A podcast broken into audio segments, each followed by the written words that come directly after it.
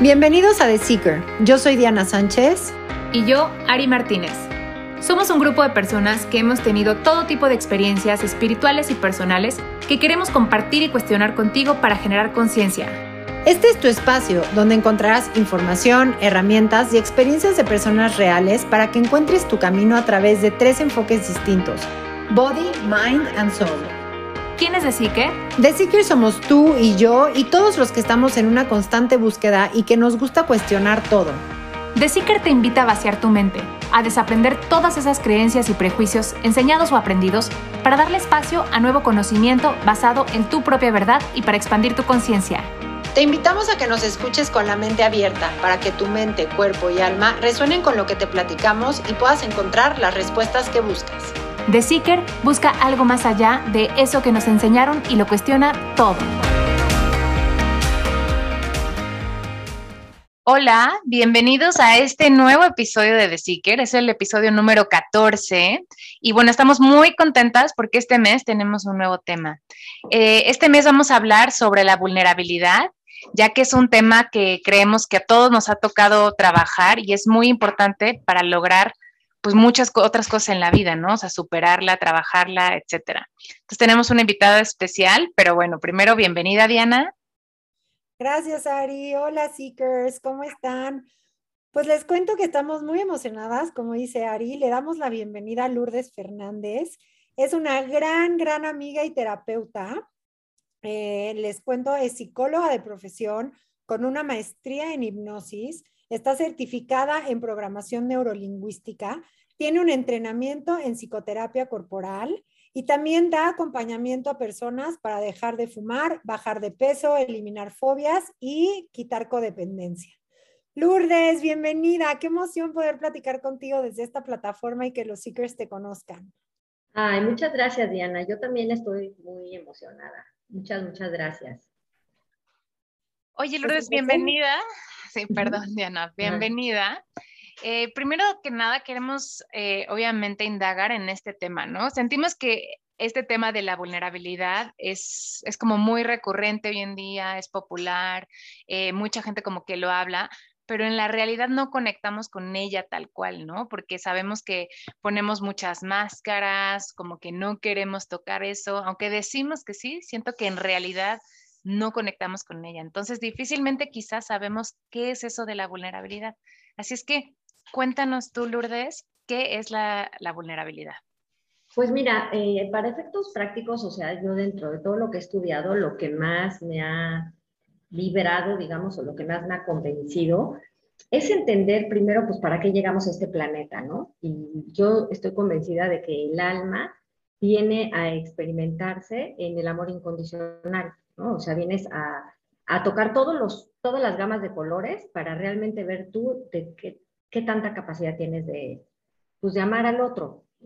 Y para eso, pues tienes que ir contactando con las cosas oscuras, ¿no? Porque si tú quieres saber qué tanto brilla tu luz, digamos, el amor es lo más luminoso que existe, y si tú quieres contactar con eso, pues también te tienes que dar cuenta cuando por alguna razón lo que sale de ti es pura oscuridad, ¿no? Y yo creo que esto viene de todas nuestras heridas de vida que todos los seres humanos transitamos, que básicamente se ha visto que son cinco principales, que es la herida de el rechazo, el abandono, la humillación, la injusticia y la traición. Y todos en mayor o menor grado las transitamos, unos más graves que otros, ¿verdad? Porque no es lo mismo que tu mamá te abandone, digamos, porque se va a trabajar, a una persona que su mamá se le murió. Entonces, a lo largo de la vida, nosotros, para ir viviendo en este planeta, vamos aprendiendo como a levantarnos, como a sobrevivir de todo esto y nos vamos dando cuenta, pues, que sí opera para funcionar en este planeta y que dices, no, esto mejor ni lo muestro, ¿no? Porque desde muy chiquitos, pues nos condicionan y te dicen, es que así la gente no te va a querer, ¿eh? Es que si dices eso o haces eso, no te quiero. Entonces, desde el primer contacto en casa con los papás, haz de cuenta que nos sentimos como amenazados de que si somos tal cual somos, la gente no nos va a querer. Entonces, nos están desde muy niños enseñando o incitando a que tenemos que fingir, ¿no? Tenemos que poner, eh, oye, yo me acuerdo de mi mamá, ¿no? Que ibas a una casa y te decía, aunque tengas sed, si te ofrecen agua, tú di que no, ¿no? ¿Y cómo? ¿Cómo? Pues si me estoy muriendo de sed, ¿por qué voy a decir que no? Entonces, este tipo de, de costumbres o de, de falsas educaciones, ¿no? Porque, bueno, más que una educación, lo que hemos vivido los seres humanos es una domesticación. Entonces, de lo que nos ha alejado todo este sistema, pues es del contacto contigo misma, ¿no? Entonces, por ejemplo, mira, yo te voy a platicar cuando yo contacté con esto, porque yo, pues, como psicóloga y con mis experiencias de vida, llevo muchísimos años en terapia, muchos, con muchos cursos, muchas herramientas. Y fíjate que cuando estaba yo cursando mi psicoterapia corporal, eh, fue una experiencia muy, pues para mí fue así muy fuerte que fue donde, donde caché cómo es que, pues, que es difícil, ¿no? O sea, mostrarte vulnerable, ¿no? Estábamos en una dinámica y por alguna razón yo estaba percibiendo que la persona que estaba como molesta conmigo me estaba como exhibiendo, ¿no? Y como que estaba tocando puntos de cómo era yo que a ella le molestaban. Entonces, mientras yo le escuchaba, de cuenta que yo simultáneamente en mi mente estaba como diciendo, ching, pues entonces si no les gusta esto, pues yo podría hacer esto otro. O sea, y luego me cayó el 20 y dije, a ver, Lourdes, entonces te vas a quitar una máscara para ponerte otra máscara, o cómo es el juego. Y entonces fue cuando dije, es que así soy. Pues sí, habrá gente a la que la, agobio o habrá gente a la, con la que no puedo estar, ¿no? Pero pues lo primero es de verdad decir, Lourdes, así eres. Y cuando tú aceptas que así eres, a lo mejor entonces sí te puedes autoobservar, te puedes aprender a autorregularte, pero tienes que pasar por la base de contactar con quién eres. Porque fíjate, digamos, yo cuando he visto esto de, mostrarse, es como este miedo, vamos a suponer que te invitan a una fiesta y pues todo el mundo quiere ir, pues con la mejor ropa, vestido de la mejor manera, que, tu apariencia sea la mejor, ¿no? Y de repente te cuenta que te das cuenta que, pues no sé, que traes roto la blusa. Y dices, ay, no, no puedo ir así, ¿cómo? Híjole, ¿qué hago? Me pongo un suéter. Y, llegas apurada, a lo mejor para pedirle a la anfitriona del lugar que te preste algo para taparte, pero luego te das, te das cuenta que a ella se le rompieron las medias o se le cayó un botón o trae abierto el cierre, no lo sé, ¿no? Pero entonces como que eso baja la tensión, porque es como decir, ah, bueno, no soy la única a la que se le rompió la blusa, ¿verdad? El otro también trae algo roto. Entonces esto es, por eso cuando Jorge Bucay dice, eh, mal de muchos, consuelo de todos, no de, no, de tontos, ¿no? Sino de todos, es verdad, porque cuando sientes que no eres como el bicho raro o como que no eres la única persona que agobia en el mundo, dices, ah, bueno, pues entonces sí formo parte de, porque lo más amenazante para el ser humano es la exclusión. Entonces, cuando tú no te sientes perteneciente es cuando viene el miedo y entonces es cuando dices, no sé qué tengo que hacer, pero yo tengo que encajar. Y entonces encajamos desde, pues desde una parte falsa. Cuando tú estás conviviendo con una persona ya mucho tiempo, pues sí te puedes dar cuenta de pues realmente cuáles son las máscaras que utilizan, ¿no? Y a veces pueden ser también puestas que pueden no mostrarse durante muchos, muchos años. Oye, Entonces, perdón que te interrumpa, a ver si entiendo bien. Entonces, el abrirte a la vulnerabilidad es mostrarte como eres. Pues mira, en cierta forma sí, o sea, no, tampoco te estoy diciendo que vayas por la vida encuerada, ¿verdad?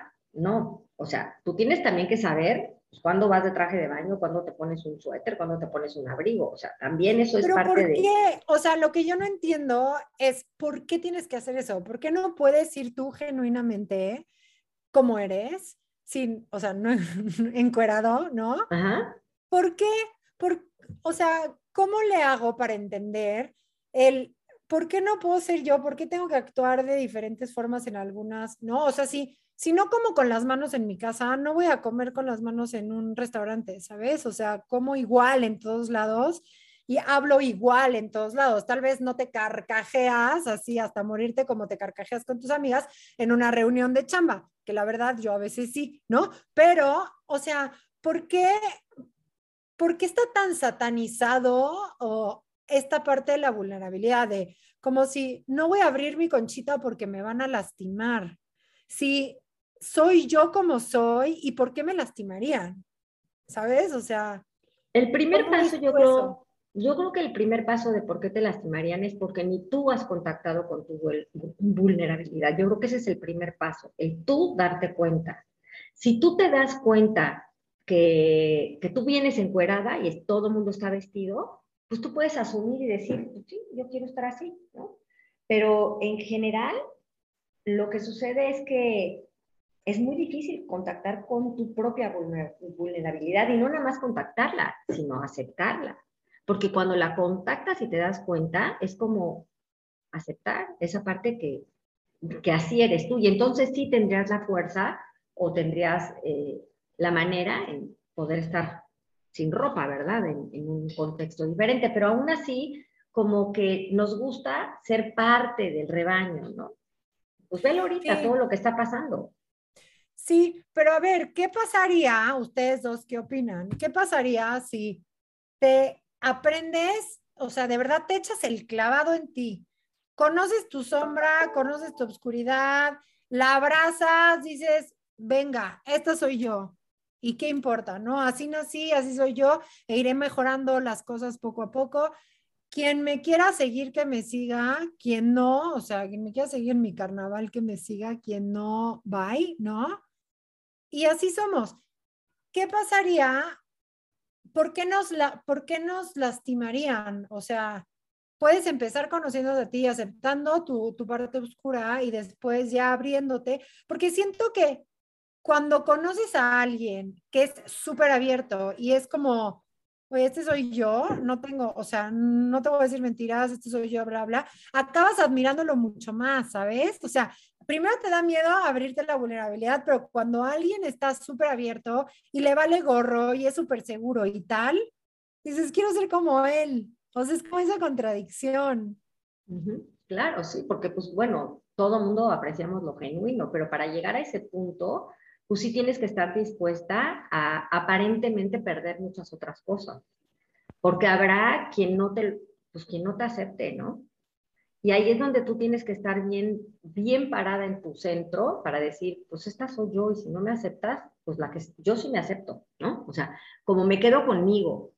Pero muchas veces, con tal de que el otro me acepte, es como, bueno, eh, ¿cómo me pongo? ¿Qué, ahora qué máscara muestro, este, quiere que sea menos eh, participativa, bueno, pues no comento, ¿no? Pero entonces, pues entramos otra vez desde, otra, desde otro lugar en, en la misma situación de, pues de no ser nosotros, ¿no?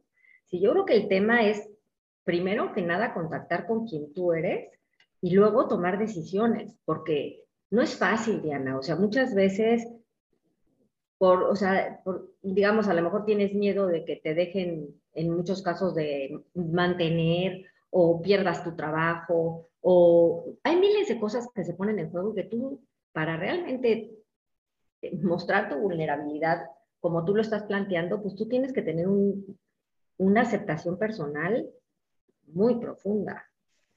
Y que Quizás también, Lourdes, bueno, yo creo, ¿no? Y, tú no me dejarás mentir, que depende mucho en el contexto que hayas nacido y crecido. Porque si de cierta forma, eh, para ser aceptado, tú fuiste creando esas máscaras, ¿no? No solo aceptado, sino querido quizás por tus papás, por eh, tu familia o, o el entorno social o la escuela, sin querer vas creando esas máscaras a un nivel ya inconsciente donde no es tan fácil decir, ah, ya me quito las máscaras y ya, yo no creo que sea tan fácil, como bien dices. Hasta por eso yo decía al principio, está como muy trillado decir que sí, conecta con tu vulnerabilidad, sea auténtico, pero ¿realmente somos auténticos? O sea, ¿realmente estamos conectando con lo más como puro de nosotros? O sea, ¿de verdad? Y me voy también más profundo, hasta lo que crees que quieres en la vida o lo que crees que eres, ¿realmente lo eres? ¿O es un reflejo de los demás? ¿no? De lo que los demás te han como implantado o, hecho creer que tienes que ser. Entonces, quizás hasta también eso, porque vivimos obviamente en sociedad donde también tenemos que cumplir como con ciertos roles, ¿no? Ya sea si eres mujer, hombre o cualquier otro género, ¿no? Acabas cumpliendo como un rol y acabas automáticamente poniéndote una máscara. O sea, no creo que sea sea, yo creo que es súper difícil y casi imposible quitarte todas las máscaras al final del día. Como bien dices, es un trabajo muy, muy profundo para ir poco a poco quitando una, otra, así como nos contaste en ese ejercicio que hiciste tú, ¿no? Y, quizás así lo vamos viendo, pero a la mera hora dices, ah, yo creo que hay esta máscaras que dices, me está mejor ni me la quito, porque me protegen, ¿no? Claro, y sí nos han protegido, o sea, si lo, vemos, mira, nosotros nos ponemos máscaras debido a la seriedad de vida. Entonces, pues estás hablando de algo bien profundo. Es como si traes un pie, no sé, una uña enterrada y alguien te pisa el pie, ¿cómo le contestas? ¿No? Le gritas, oye, qué bruto, no te das cuenta, mi pie. Pues sí, pero él no sabe que tú tienes una uña enterrada. Si alguien te pisa y tu uña está bien, pues te va a doler y le vas a decir, ouch, me pisaste, pero es leve, ¿no? Mm. Entonces, cuando alguien toca ese punto tan vulnerable en ti, es porque es tu herida. Entonces, primero tendrías tú que estar consciente de que la tienes, de haberla aceptado, por ejemplo, ¿cómo sería sanar o aceptar una herida? Haz de cuenta, yo te voy a poner mi caso, por ejemplo, ¿no? Yo nací este, ocho mesina, yo fui prematura, eh, estuve bastante tiempo en el hospital porque tenía muy poco peso. Entonces, a mí me queda claro que en todos estos estudios yo digo, bueno, yo sé que yo traigo la herida del abandono, ¿no? Porque fue, fueron me dejaron en, en la... Pero una cosa es lo que sucede como tal, o sea, sí es real que yo estuve en una incubadora, sí es real que no estaba mi mamá, sí es real también que de cuando yo llegué a casa las monjitas le dijeron, a esta niña ya ni la vaya a cargar, ni nada, usted le, le pone la mamilita ahí en la cunita, así enchufada, porque ella ya viene muy educada, ¿no? Entonces, eso sí sucedió, pero el ego, o sea, nuestra parte más sombría, nos cuenta las cosas distorsionadas. Entonces, haz de cuenta, tú dices, no, bueno, qué horror, pobre de mí, pues sí, con razón, o sea, me abandonaron cañón, ¿no? Pero luego digo, yo no creo que mi mamá se haya ido del hospital feliz de la vida y diciendo, ay, ahí le dejo a mi hija. No, se ha de haber ido consternadísima, o sea, súper triste, preocupada, con miedo de que me muriera, pero el ego no te cuenta esto. Entonces, todo lo que es la terapia es justamente una invitación a que te cuentes las historias desde otro lugar ya que entiendas que sí, o sea, la herida sí estuvo. Si se te murió tu mamá, pues sí, sí eres huérfana, no la vamos a poder revivir. Pero cuando tú aceptas que esto sucedió y tomas responsabilidad y te haces cargo, entonces tú ya de tu adulta, porque fíjate, por ejemplo, vamos a suponer a nuestras edades, ¿no? Ahí andamos con nuestras heridas de vida, cuando en realidad pues hemos sobrevivido un chorro de años, ¿no? Hoy estamos funcionando, estamos paradas, estamos aquí en una entrevista, o sea, funcionamos con todo y todas nuestras heridas. Entonces, lo importante es que, que cuando tú asumes que sí pasó, pero que no pasó como tú te lo contaste, porque ahí es donde viene el dolor. El dolor no es de lo que pasan, sino cómo tú te cuentas lo que te pasa. Entonces, cuando tú tienes chance de hacer un reencuadre de todo esto, pues entonces la vida ya se ve de otro color.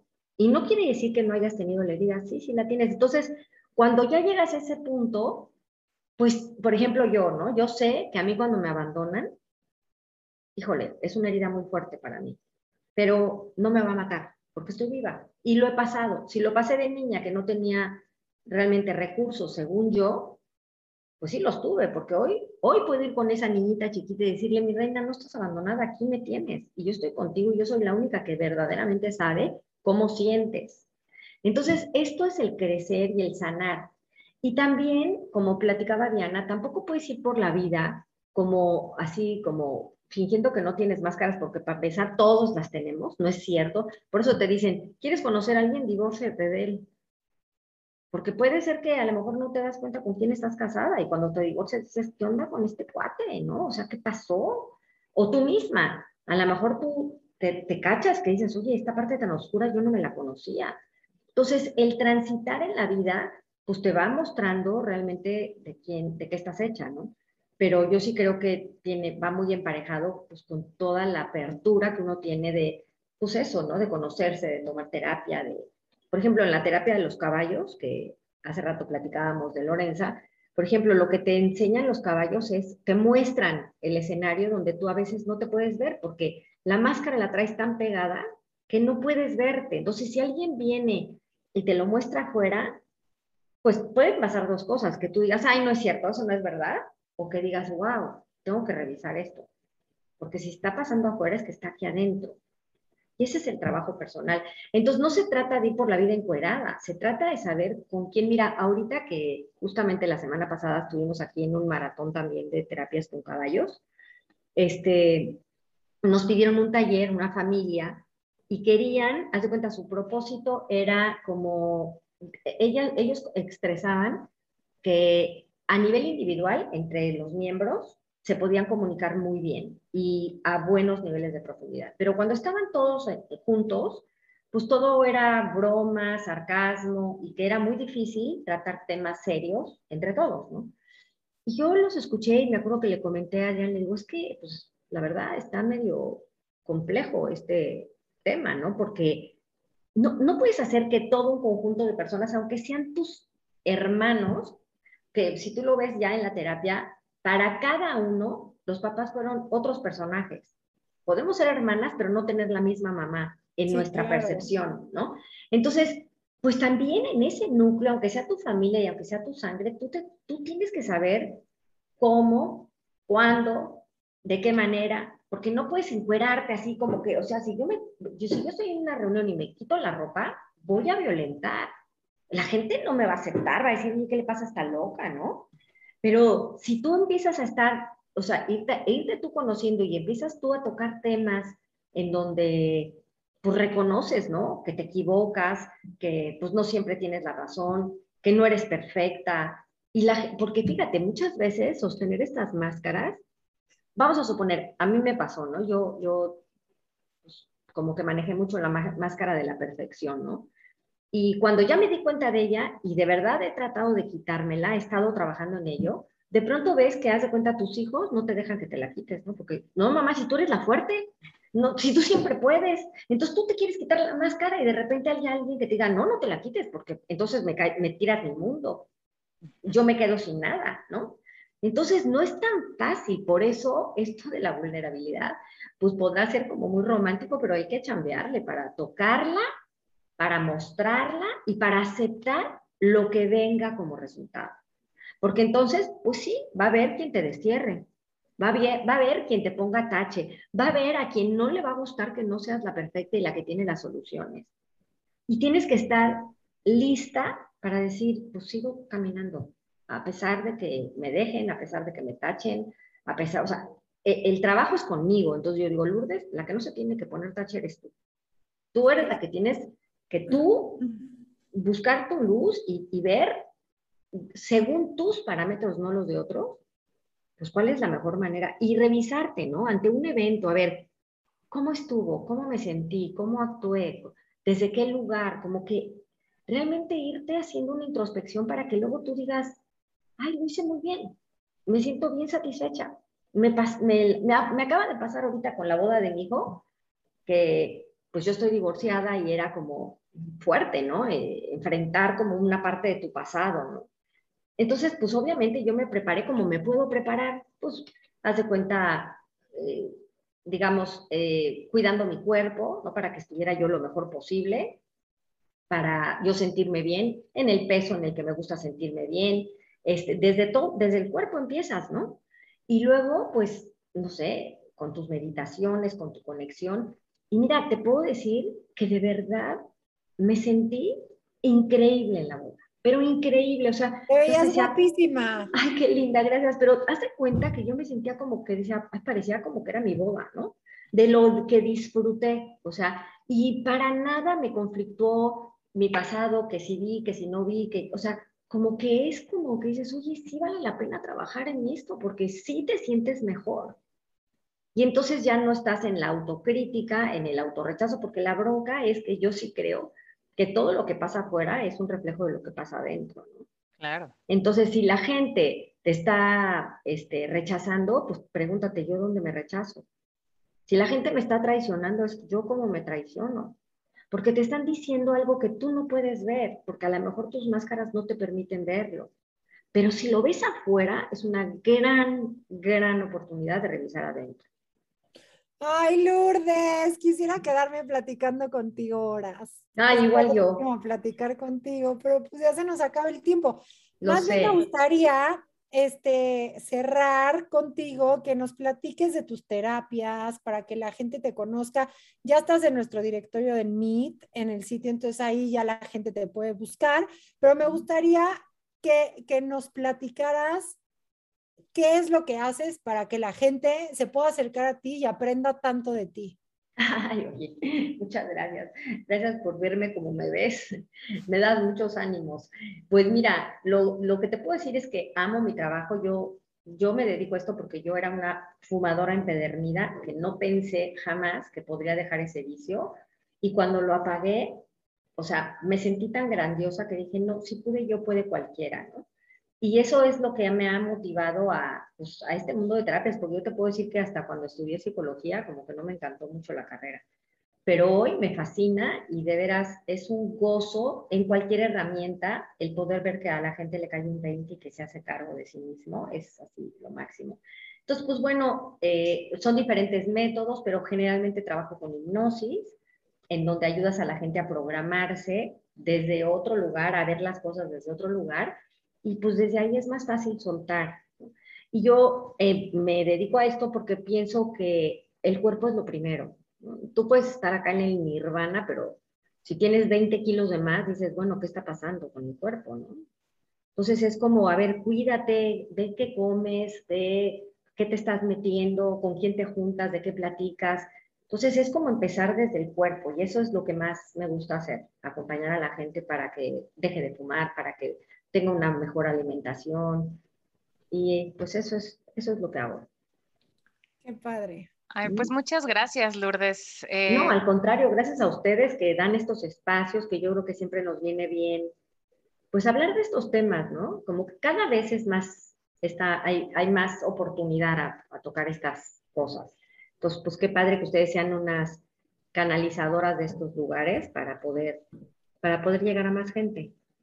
Sí. gracias, Lourdes. Pues entre todos, podemos nosotros ser canal, pero no seríamos nadie sin ustedes. Claro, claro, pues sí, somos ahora sí que cada quien, ahora sí que cada quien jugando como Juan Pirulero, ¿no? Cada quien en su juego y todos pues hacemos toda la orquesta. Exacto. Sí. muchas, muchas gracias. Te estaremos invitando en los próximos podcasts. Cada no, pues yo feliz, feliz, sí. feliz.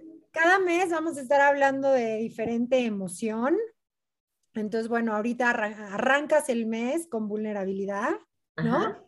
Este, en diciembre es agradecimiento, por ejemplo, que ahí podemos hacer algo padre. Entonces, bueno, pues muchas, muchas gracias y nos vemos pronto. Claro que sí, me va a dar muchísimo gusto y gracias de verdad. Muy muchas agradecida gracias. me quedo. Gracias, Lourdes. Igualmente. Gracias. gracias, Seekers, y nos vemos la siguiente semana. Bye. Recuerda que para tener tu propia verdad hay que cuestionar todo. Nos encuentras como The Seeker MX en Instagram y Facebook. O para profundizar un poquito más, entra a www.theseeker.mx. Gracias por escucharnos. No olvides darle seguir desde la plataforma que estés usando y de compartir este episodio si crees que a alguien pudiera interesarle. Nos vemos el próximo miércoles.